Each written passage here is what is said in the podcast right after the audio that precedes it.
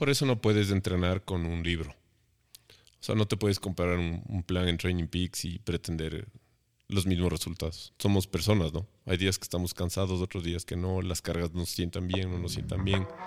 Yo tengo problemas porque yo no puedo correr cinco veces a la semana, tengo que correr menos, entonces...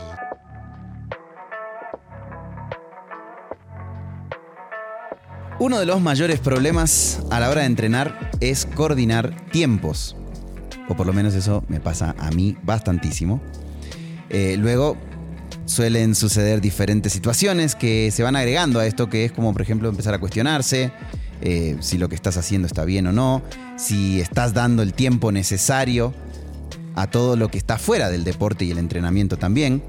Eh, o también, por ejemplo, empezar a exigirte de más y darte cuenta que eso no empieza a funcionar bien y ni hablemos si empiezan a aparecer lesiones. Por eso, hoy queremos hablar acerca de la eficiencia en el entrenamiento. Y justamente con Leandro y con nuestro equipo pensábamos a quién invitar para hablar justamente de la eficiencia. Y la primera persona que se nos ocurrió es el señor que está sentado aquí al lado nuestro, José María Ponce. Bienvenido José María a eh, este capítulo del el podcast Bet on You Endurance Podcast.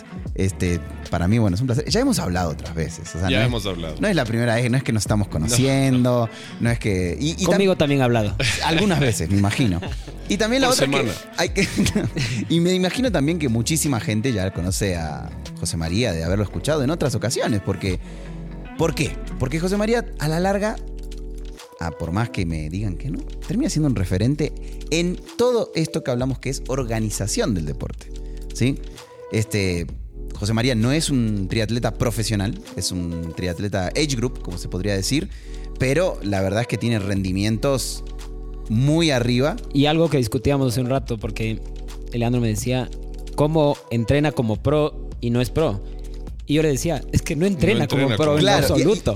y, ahí vino la temática de hoy, que es cómo eh, rendir como pro entrenando casi como amateur, ¿no? Entonces, justamente ahí viene una de las primeras preguntas que yo me hacía pensando en que íbamos a hablar con vos y pensando en este tema, obviamente, de rendimiento y demás. Y era el tema de cómo hacemos para organizarnos mejor. Valga la redundancia que decirlo, ¿no? José María es padre de familia, es eh, esposo, es empresario y además de todas esas cosas, es triatleta. Entonces, ¿cómo hace José María para organizarse mejor? Magia. No, mentira, mentira. Primero que nada, eh, Leandro y, Pablo, muchas gracias por, la invitación. Eh, Sabes que sí, este, es, este puede ser el, problema número uno que la gente que quiere empezar a hacer deporte encuentra y es, dice, eh, ¿a qué horas? ¿A qué horas no tengo tiempo? Eh, cómo se hace. Y, yo siempre he conversado con, de esto con, mucha gente y es lo que, lo que Pablo decía. Hay mucha gente que piensa que yo entreno 25 horas como profesional y eso no sucede. Eh, en, picos altos promedios para un Ironman completo, 14 horas, semanas de 16, semanas de 10, pero más o menos de eso. Y el tema está en la disciplina. El, eh, como toda la vida, yo creo que tienes que que tener eh, cuáles son tus prioridades y, un poquito ir otorgándoles el tiempo que se merecen. Como, todos ustedes saben, lo primero es, la familia, entonces yo no, no le, nunca le quito tiempo ni del trabajo ni del ejercicio a la familia. Luego viene el trabajo, que es eh, básicamente el sustento. La necesidad. La necesidad. Y luego viene el deporte. Y claro, hay mucha gente que tiene otras cosas que le gustan, pero ahí es donde viene un poquito la pasión y el tema de, poder ponerle en, tercer lugar al deporte y, darle el tiempo que se merece, ¿no? Pero yo diría que lo, número uno es organizarse y mantener una disciplina. A mí me surge una pregunta ahí de lo que estás hablando, probablemente disciplina, organización. Vos decías recién semanas de 10 horas a veces, semanas a veces de 16 en picos. ¿Vos sentís que por ahí eso afecta al rendimiento? La, cantidad de horas. Sí. Eh, ¿El rendimiento te refieres de, tu día a día o...? me refiero al rendimiento tuyo como persona en todas las obligaciones que tenés por fuera del deporte y también a tu rendimiento como, como triatleta, digamos. Sí, pero ahí, ahí es donde este señor de la derecha es el que yo tengo que hacerle caso. Porque eh, cuando tú tienes un, un plan estructurado, eh, es donde vas midiendo un poco ese, ese, asunto. Yo no podría entrenar 16, 17 horas todas las semanas y también trabajar 9 horas diarias y si tengo problemas en la casa o si mis hijos están enfermos o si... por eso el, el, tema de trabajar con alguien que te vaya midiendo un poco las cargas es clave en este tema. Y creo yo que más que inclusive solo la prescripción del entrenamiento, creo que la comunicación dentro del entrenamiento es clave. Hay veces que, y nos pasó hace unas semanas, que el Training Peaks estaba rojo luego de años. dos años, tres años, no sé cuánto. Y claro, ahí es, oye, ¿qué te pasa? Primerito. Porque es... O sea, igualito al mío, estás queriendo Más o menos. y, claro, es, em, son cosas que como entrenador tienes que aprender a evaluar para saber qué cambios se deben hacer en el camino. Y ahí tomamos una decisión para hacer un reset y empezar nuevamente. ¿Cuáles son aquellos parámetros, digamos, que vos ves en, tu día a día en la organización? Porque claro, a ver, no es lo mismo entrenarse para el Ironman 70.3, sea cual sea, que estar clasificado a CONA. Y, no, y no me refiero netamente a horas de entrenamiento, me refiero a cómo afecta eso en tu predisposición mental a esa organización y familia. va un poquito de la mano con lo que el Pablo te decía y hace unas semanas, creo que tú estabas de viaje y yo también dije ni le voy. Pero sí, tuve una semana en donde primera vez en ocho años hice huelga.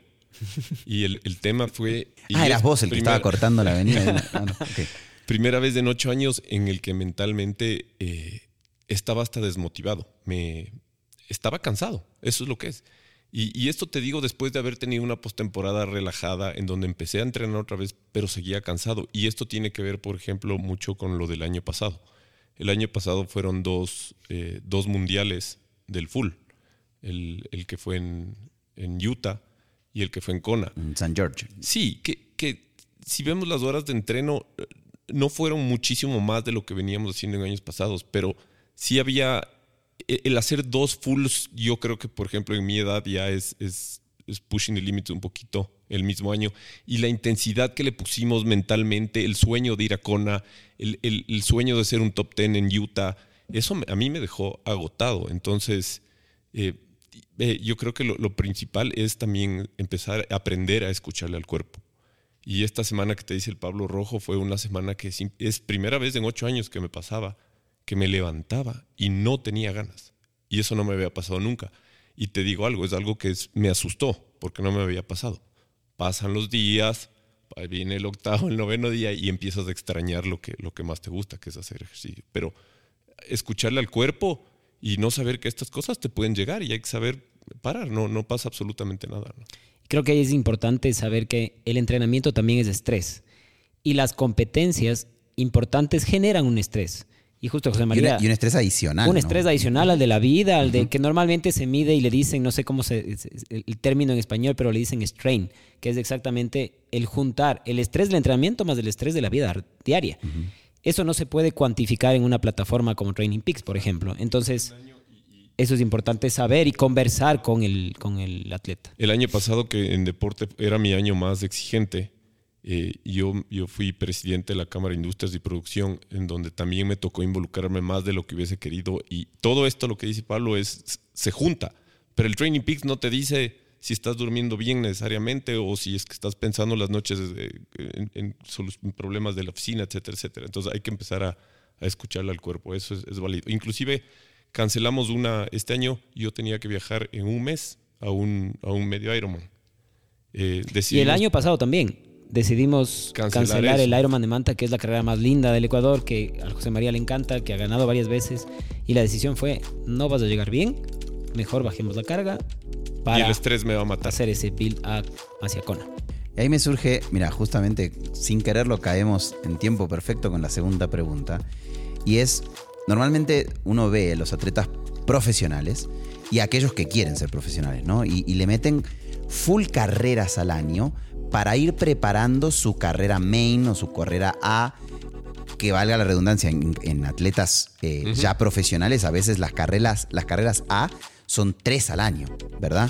Em, ¿Cómo haces vos? Porque yo sé, Pablo me lo ha contado y, lo he visto, vos a veces tenés una carrera importante al año, que es la que le metes todas las fichas.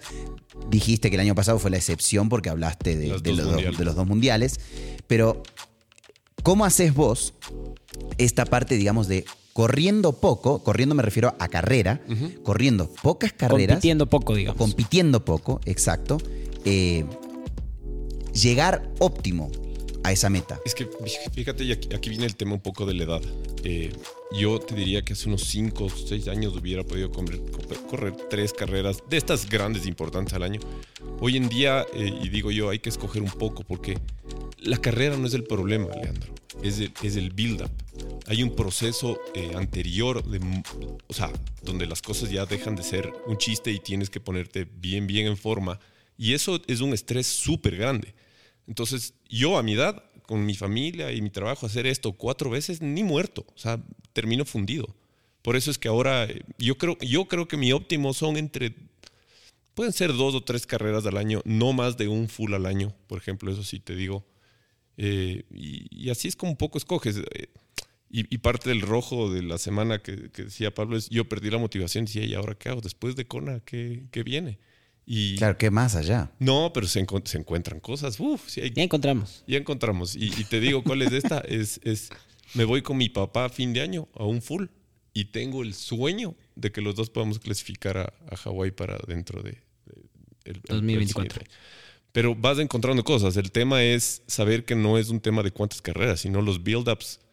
Ah, si te quieres inscribir en 25 carreras para participar, está bien, pero una de las cosas que a mí me gusta es participar en las carreras eh, no para acabarlas, sino para lograr cosas importantes. No quieres ir ganar, pero, pero hacer cosas, eh, superarte. No, y, y, ahí viene tu mentalidad competitiva, obviamente. Definitivamente. Y a ver, dentro de esa mentalidad competitiva, overall en, en Florida, en Florida, Florida. Eh, récord o, o, tiempos este, top 3 en Manta bastantes veces seguidas. Este, y todo eso repito, o sea, todo, todo eso va sí. sumando a ese rendimiento, ¿no?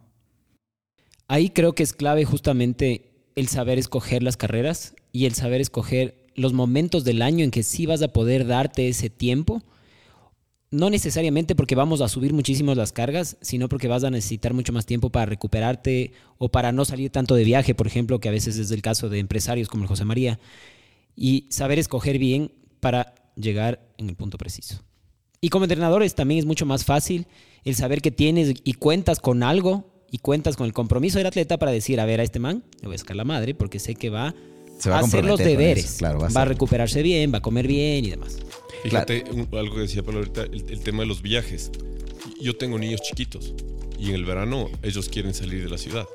Entonces, yo, yo haría mal en poner carreras en esas épocas. Entonces, ya, ya sabemos que eh, en, en la época de colegios yo tengo que seguir haciendo los deberes, pero va a haber este espacio en donde mis hijos, mi familia va a requerir mi tiempo. Entonces, hay que saber cuándo también pones las carreras. Eso es, eso la clave es está en ese, ese balance, creo yo. Sí. Balance, esa es la sí, palabra. Yo, yo, creo que entre el balance y las prioridades también.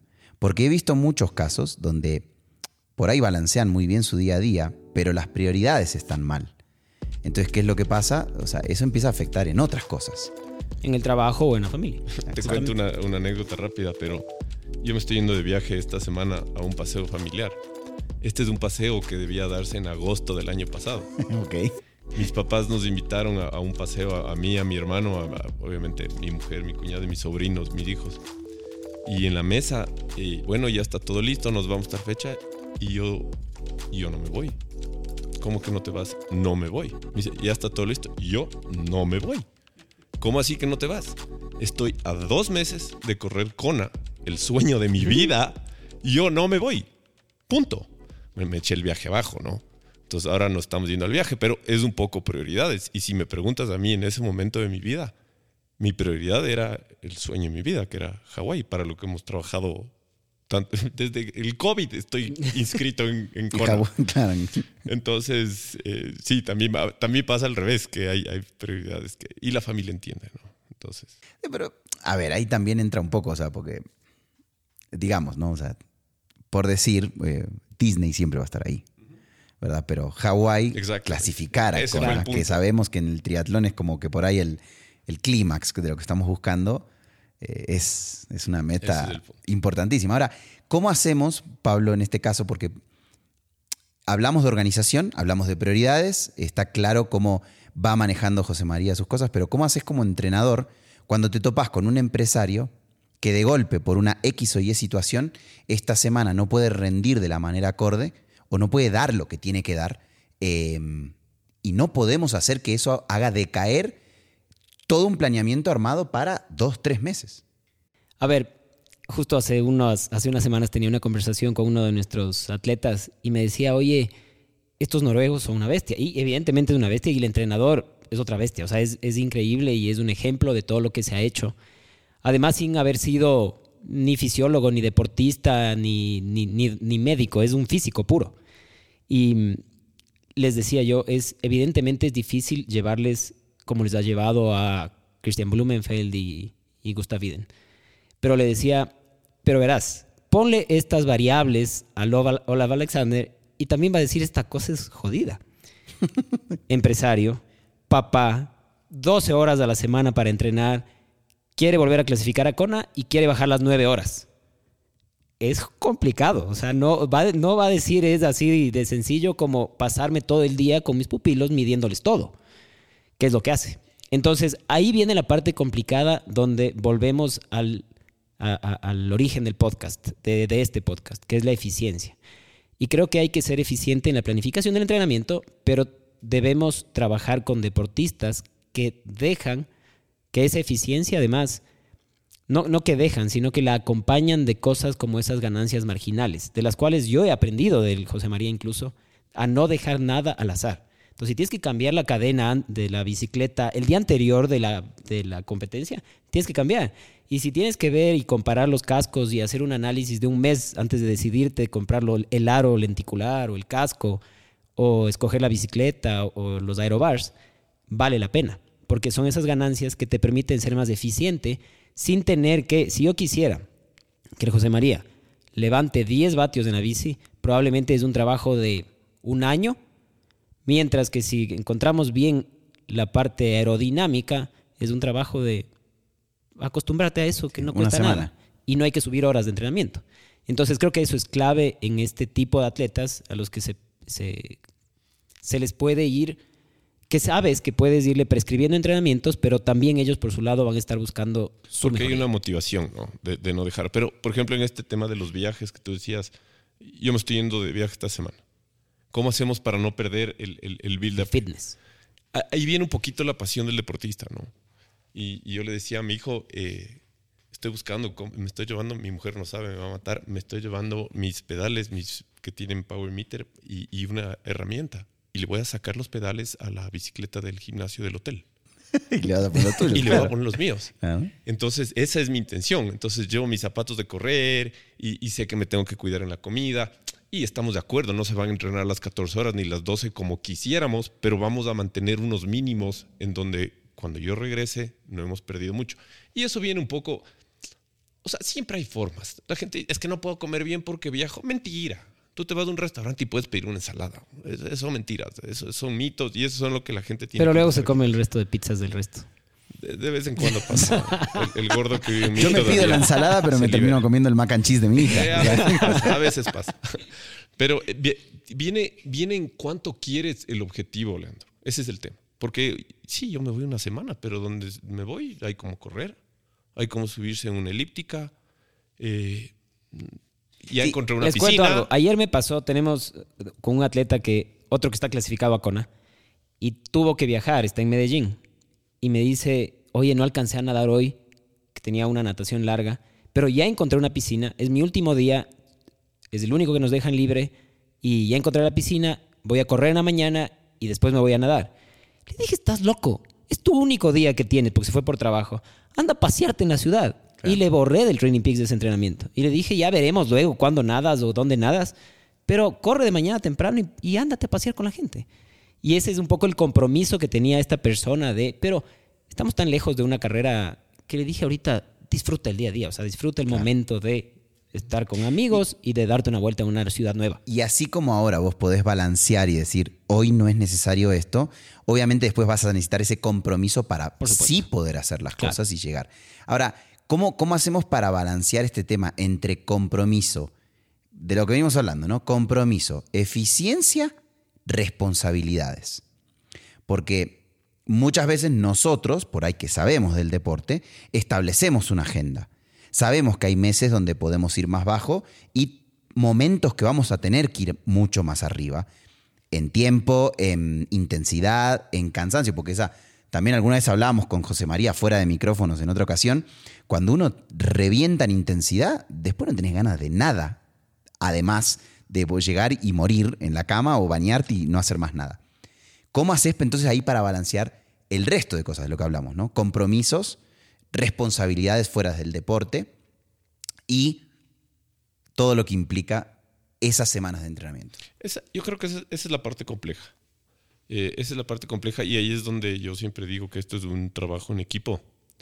Si tú, obviamente a tus hijos les tienes que dar el tiempo, es lo que digo. Nosotros después de la rueda del sábado es bañese rápido y, y y listo para lo que la familia diga, porque si no el siguiente sábado ya te ponen cara de pescado. Y no puedes estar cansado además, ¿no? Y no puedes estar sábado, A mí me ponen cara de pescado esa misma tarde. Entonces, ahí viene un poco, y yo aquí sí tengo que darle la derecha a mi, a mi mujer.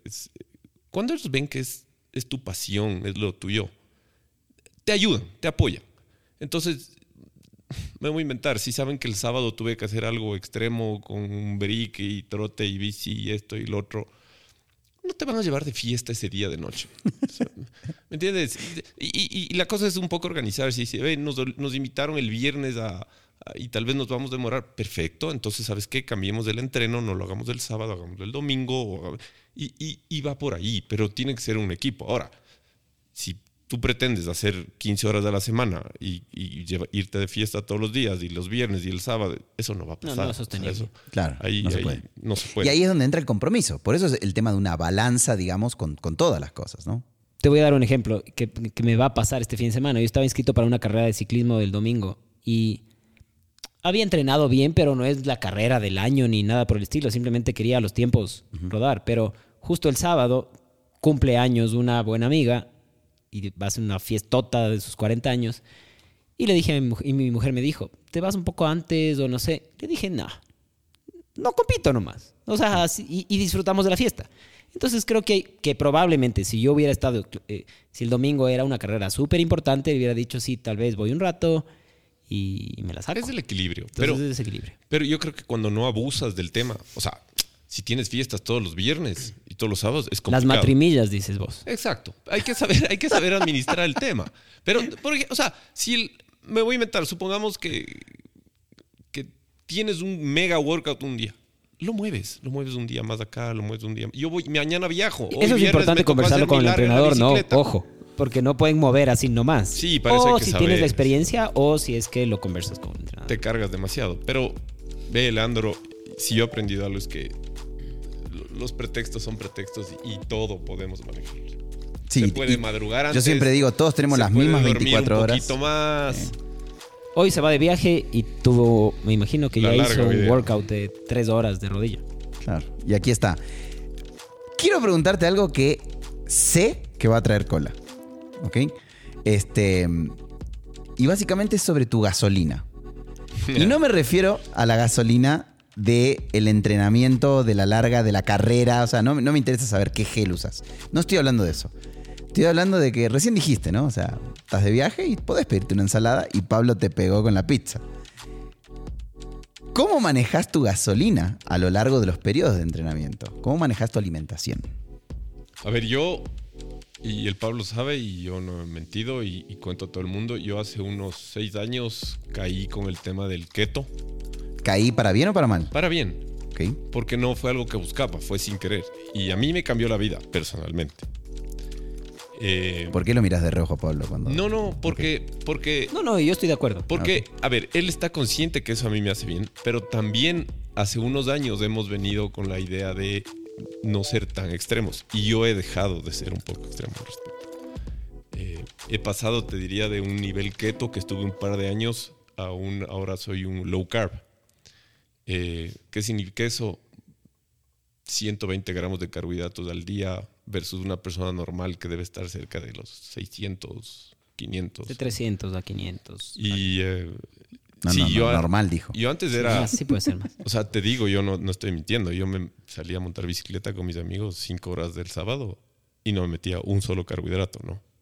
Pero claro, lo, lo, que hicimos es que mi nivel de oxidación de grasa es altísimo pero lo que nos estamos dando cuenta, y eso fue un poco a raíz de usar el Super Sapiens, es que eh, en momentos de recuperación estaba teniendo algo de problemas. Y lo que pasaba es que ya con el paso de los años me daban ansiedades de comida y terminaba el monstruo, el gordo que vive en mí se liberaba demasiado. Entonces, ahora lo que estamos haciendo es, yo te digo, sigo siendo low carb, entro en ketosis de una manera facilita. Eh, yo hago un día de fasting y el siguiente día estoy en ketosis y a veces estoy cuatro o cinco días en ketosis y me salgo, pero lo que estamos haciendo es, eh, yo estoy ingiriendo carbohidratos en momentos en donde necesito y que no le hacen daño a mi, a mi metabolismo. Una buena periodización del carbohidrato. Un poco que estamos entrando en eso.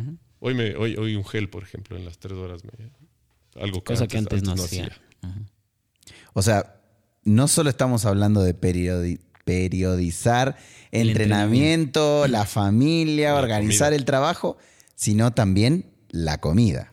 Pero con el tiempo se vuelve fácil porque un atleta que va adquiriendo experiencia simplemente regresa a ver su Training Peaks y dice, para este entrenamiento no tengo que comer nada, para este, chuta, de ley debo comer algo, o para este debo tener lista mi comida después de este workout, porque va a ser importante en temas de recuperación.